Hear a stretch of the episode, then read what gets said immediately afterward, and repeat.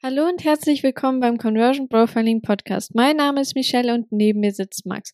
Und heute geht es darum, welchen Impact ChatGPT oder generell die AI auf Copywriting, auf Marketing oder auch auf dein komplettes Business hat, weil aktuell gibt es verschiedene Fraktionen, die einen, die einfach Panik schieben, dass ihr Job jetzt vielleicht weg sein könnte oder die anderen, die einfach direkt die ersten Coachings darüber verkaufen.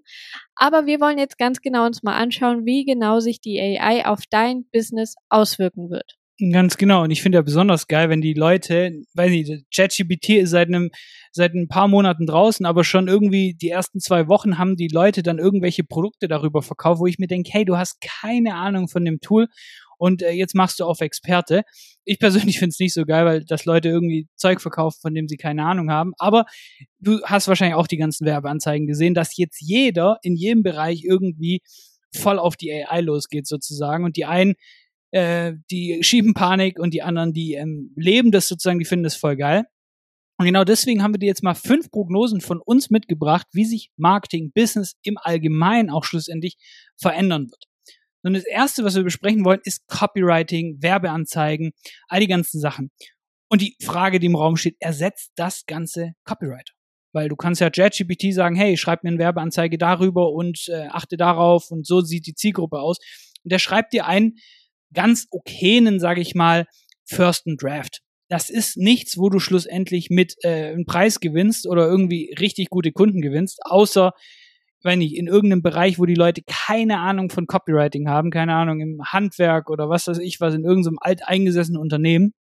Die haben so wenig Ahnung von Copywriting, da wirst du tatsächlich damit schon irgendwie äh, erste Ergebnisse haben.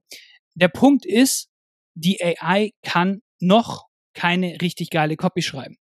Weil da fehlt ein ganz wichtiger Aspekt und das sind die Emotionen.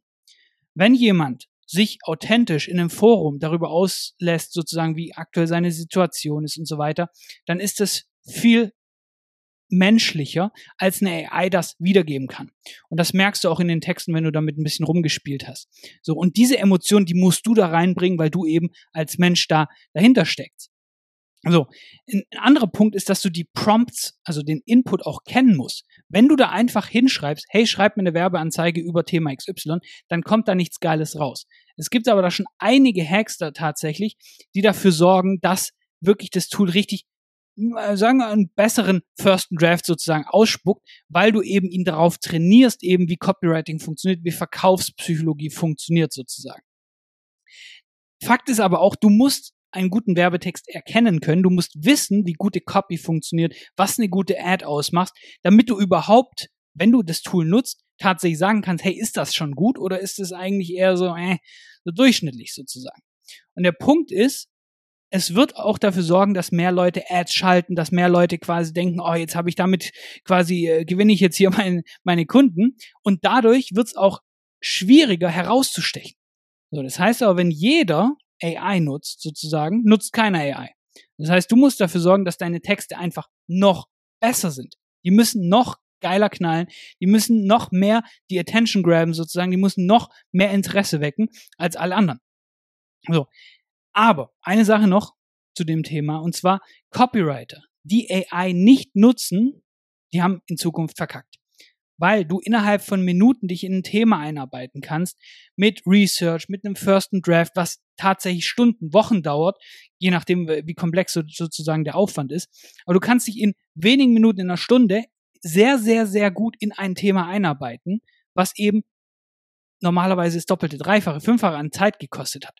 Und dementsprechend Copywriter, die AI nutzen, die werden schlussendlich Copywriter ersetzen, die keine AI nutzen. Und so wird sich das Ganze auch verändern. Und das zweite ist die Content Creation, weil die AI hat auch einen riesen Impact einfach daraus, weil das, wofür du früher Stunden gebraucht hast, Stunden Recherche, Stunden Einarbeitung, kannst du heute einfach sagen, hey, schreib mir einen Blogartikel mit 800 Wörtern über ein bestimmtes Thema, von dem du aktuell noch gar keine Ahnung hast. Und dann ist es einfach in ein paar Sekunden fertig. Du müsstest es theoretisch nur noch ein bisschen anpassen und schon könntest du den Blogartikel veröffentlichen. Hier solltest du vor allem darauf achten, vor allem im SEO-Bereich, du kannst nicht einfach den Blogartikel von der AI schreiben lassen und eins zu eins so auf deine Webseite setzen, weil Google straft das aktuell ab. Und da solltest du auf jeden Fall drauf aufpassen. Aber der Punkt an dieser Sache ist, wie schon vorhin gesagt, das, was dich vorher stundenlang gekostet hat, die Recherche, dich in ein Thema einarbeiten, bis du überhaupt mal vielleicht sogar ein Thema gefunden hast und deinen First Draft hattest, das dauert jetzt einfach nur noch wenige Sekunden und du kannst es einfach nur noch, kannst diesen Draft nutzen und ihn einfach nur noch anpassen, bisschen dein Sparkle sozusagen mit reinbringen und dann ist es schon fertig. Und der zweite Vorteil davon ist, dass du auch einfach viel, viel schneller Content-Ideen zum Beispiel für Social Media, also für deinen Instagram-Account, für TikTok und so weiter einfach findest. Weil wenn du die richtigen Prompts reinsetzt, dann schreibt es dir auch in Sekunden einfach Dutzende Ideen für zum Beispiel TikTok-Videos oder äh, über ein Thema, was du in, in Instagram reden kannst. Und das geht einfach sehr, sehr schnell. Ja, ich habe schon gelesen, dass äh, die Leute sich fragen, ob das das Ende von Hausarbeiten zum Beispiel in der Schule ist, weil mittlerweile schon sehr viele Schüler da auf die Idee gekommen sind, hey, ich habe doch eine Hausarbeit zu schreiben, ich schreibe jetzt hier die ähm, groben Anleitungen sozusagen da rein und dann sucht mir das Teil ganzen Infos raus, schreibt mir eine fast fertige Hausarbeit, ich passe da ein paar Sachen an sozusagen, damit es nicht auffällt und dann gebe ich das Ding ab. Und wenn du eben die Texte ein bisschen umschreibst, dann fällt das schlussendlich auch nicht so auf. Klar, wenn du es eins zu eins kopierst, dann gibt es Tool, die äh, prüfen, ob das Ganze von der AI generiert wird. Aber du kannst halt innerhalb, was dich eine Woche gekostet hat von der Hausarbeit, kannst du halt innerhalb von ein paar Stunden schlussendlich tatsächlich erledigen. Weil diese ganze Recherchearbeit, das macht sozusagen die AI für dich. Und das ist ja erst der Anfang. Das ist ja so krass. Wie, wie ist das Ding in zwei Jahren? Und dementsprechend kommen wir auch zum dritten Punkt, weil Michelle hat gesagt, der Output wird verzehnfacht. Alles wird einfacher zu kreieren sozusagen. Das heißt, die Content Consumption, die Verarbeitung von den Menschen, Endverbrauchern zum Beispiel, von Content ändert sich auch. Weil, wenn du mehr Output hast, wenn mehr Leute Blogartikel schreiben, wenn mehr Leute Content machen, was heißt es? naja, es wird schwieriger rauszustechen. Das siehst du bei TikTok. Vor zwei Jahren hast du auf TikTok gepostet und bist irgendwie direkt viral gegangen. Und jetzt mittlerweile hat sich die Plattform geändert, der Algorithmus hat sich geändert. Das funktioniert nicht mehr, weil so viele Content Creator da drauf sind. So, das heißt für dich, du musst noch mehr Content machen und, und das ist halt äh, für viele irgendwie eine Herausforderung, der Content muss auch geil sein. So, das heißt, wenn du äh, ganz viele Leute machen jetzt Blogartikel, was weiß ich was, weil es so einfach ist, naja, aber es ist schwierig dann einen guten Blogartikel zu schreiben. So, und dementsprechend musst du gut sein und du musst einen Haufen Zeug raushauen. Oh. Das Ding ist aber, dass die Leute jetzt so viel Auswahl an Content haben, so viel Auswahl, wem sie folgen, dass der Expertenstatus wichtiger wird. Er ist ja sowieso schon wichtig, Autorität in deiner Nische, Expertenstatus. Aber das wird immer wichtiger, weil wenn die Leute merken, hey, guck mal, ich habe eine Unmenge an Content, was stimmt denn davon? Weil jeder hat seine Meinung, jeder gibt seinen Senf dazu. Und du als Experte kannst ihnen das liefern. Du kannst ihnen sagen, was stimmt hier, was stimmt hier nicht. Das heißt, die Leute werden eher auf Experten hin. Das heißt, du musst dir jetzt diesen Expertenstatus aufbauen. Eine E-Mail-Liste, ein Blog, ein Podcast, äh, auf Social Media etwas. Irgendwas, was schlussendlich die Leute dazu verleitet, dir als Experte zuzuhören und dir zu vertrauen. Du musst ja einfach verstehen, aufmerksam Aufmerksamkeit, das ist die neue Währung und das ist schon die letzten Jahre die neue Währung mit Social Media. Und wer diese meiste Aufmerksamkeit hat, der verdient auch schlussendlich das meiste Geld. So, dementsprechend solltest du jetzt schon starten, eben eine Audience zu erstellen, ähm, eine, eine Community aufzubauen schlussendlich und deinen Expertenstatus zu festigen, weil schlussendlich werden die Leute dann auf dich als Experten zukommen, der ihnen durch diesen Dschungel an Content sozusagen so ein bisschen hilft zu navigieren. Ja, und das, was Max vorher gesagt hat, wenn wir ganz, ganz ehrlich sind, ich glaube, wir wären alle froh gewesen, das früher in der Schule zu haben, weil das hätte mhm. uns sehr, sehr viel Krampf, Tränen und Schweiß einfach gespart. Und das passt einfach jetzt auch zu dem vierten Punkt, und zwar das Learning. Weil Informationen sammeln geht einfach viel, viel schneller und einfacher als früher. Und das ist auch zum Beispiel viel besser als Google, weil da, wenn du da was in Google eingibst, dann musst du erstmal auf verschiedene Seiten gehen, musst dir das Zeug durchlesen, musst dir erstmal alle Infos quasi so zusammensuchen und zusammenfassen, damit du da irgendwie einen Überblick hast. Aber das geht jetzt einfach in Sekundenschnelle. Du erhältst einfach alle möglichen Infos, die du gerade brauchst über Themen, die du vielleicht noch gar nicht kennst, wo du noch nicht so wirklich drüber Bescheid weißt, kannst du einfach sagen, hey, schreib mir eine Zusammenfassung über ein bestimmtes Thema, schreib dir eine Zusammenfassung und du tust einfach in wenigen Minuten das komplette Thema verstehen, verstehst den Kern, was dahinter steckt und kannst einfach so auch viel schneller quasi dann auch einfach Texte schreiben. Und auch, das geht auch, das Ganze geht auch für bestimmte Produkte. Wenn du dich über bestimmte Produkte informieren willst, weißt einfach noch nicht so sehr, ähm, was das Ganze macht, was es ist, kannst du das damit einfach auch ganz, ganz einfach rausfinden. Gleichzeitig hat es aber auch einen kleinen Nachteil in dem Sinn, weil es einfach heißt, dass auch mehr Leute Zugriff zu diesen Informationen haben und auch einfach in dieser kurzen Zeit diesen Zugriff haben. Und es bedeutet ganz einfach, dass dann auch viel mehr Konkurrenz auf dem Markt ist. Und deshalb wird es jetzt, wie Max auch schon gesagt hat, immer wichtiger, dass du die Expertise aufbaust da hast du da schon was aufgebaut, du bist jetzt nicht gerade frisch auf den Markt gekommen, weil du musst dir einfach mal überlegen, wenn alle alles wissen und wenn alle denselben Zugang zu denselben Informationen haben, zu wem würdest du denn dann lieber gehen? Der, der erst frisch auf dem Markt ist oder der erst seit einem Jahr auf dem Markt ist oder der vielleicht sogar schon seit 20 Jahren ein, ein erfolgreiches Business führt? Und deshalb musst du darauf achten, dass du einfach auch viel mehr deine Expertise in den Vordergrund stellst und ähm, auch deine USPs in den Vordergrund stellst und einfach auch bei deiner Zielgruppe oder bei deinen potenziellen Interessenten auch Vertrauen aufbaust.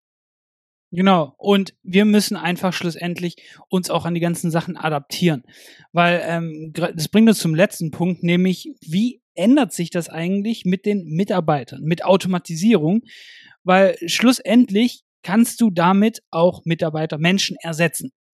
So, und äh, da kriegen alle immer Panik, besonders die Deutschen. Also wir haben hier im Umkreis sehr wenige automatisierte Kassen, weil die Leute sich so dagegen wehren, das ist ja unmenschlich, wenn du hier so eine automatisierte Kasse hast.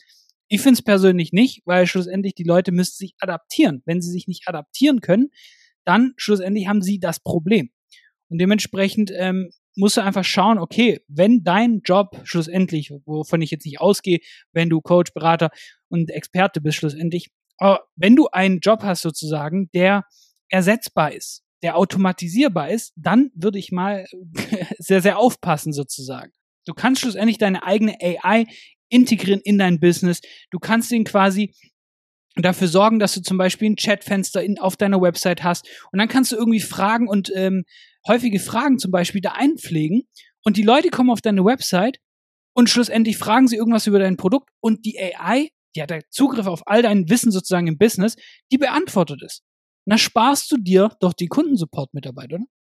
Du kannst der AI die letzten Daten der zwei Jahren liefern. Zum Beispiel, du hast ein paar Kundensupport-Mitarbeiter und die beantworten eben die Tickets in deinem Shop oder in deinem Business und du lieferst ihnen die Antworten, die sie gegeben haben, die Fragen, die sie erhalten haben und trainierst die eben auf diese Sachen. Naja, wofür brauchst du noch einen Mitarbeiter? Die Leute können einfach schreiben und die AI antwortet schlussendlich. Dann hast du noch einen Freelancer oder einen Mitarbeiter schlussendlich, der das Ganze überprüft schlussendlich, der quasi einfach nur alle Sachen, die die AI vorgeschrieben hat, in der Mail sozusagen prüft und schickt's dann ab. Na, statt drei Mitarbeiter brauchst du plötzlich nur noch einen und das auch nur noch halbtags. So. Und du musst dir mal vorstellen, was das für einen krassen Impact haben wird. Das heißt, Low-Labor-Arbeit sozusagen, Arbeit, die automatisierbar ist, die wirst du in Zukunft von einer Maschine übernehmen lassen. Und das hat für dich als Online-Business-Betreiber sozusagen auch mega Impact, weil du dir schlussendlich dadurch auch einen, ähm, einfach einen Haufen Kosten sparst. Ja, und du siehst daran einfach, dass die AI einen wirklich großen Impact auf uns alle hat. Und das ist aber auch erst der Anfang. Wir sind schon sehr, sehr gespannt darauf, was die AI alles in ein, zwei, drei, fünf Jahren kann. Aber jetzt schon kann sie dir dabei helfen, dass du dir einfach Zeit sparen kannst, dass du deinen Output an Content, an Informationen einfach verzehnfachen kannst, dass du dir gleichzeitig auch deine Kosten senkst und dir auch Fehler ersparst und einfach mühevolles, langes Raussuchen von bestimmten Sachen, von bestimmten Informationen. Und jetzt geht es einfach nur noch darum, dass wir das Ganze adaptieren. Und hier stellt sich dann einfach nur die Frage, na gut, wer schafft es, das einfach für sich und sein Business zu nutzen und richtig umzusetzen oder wer bleibt dabei auf der Straße und hängt hinten nach.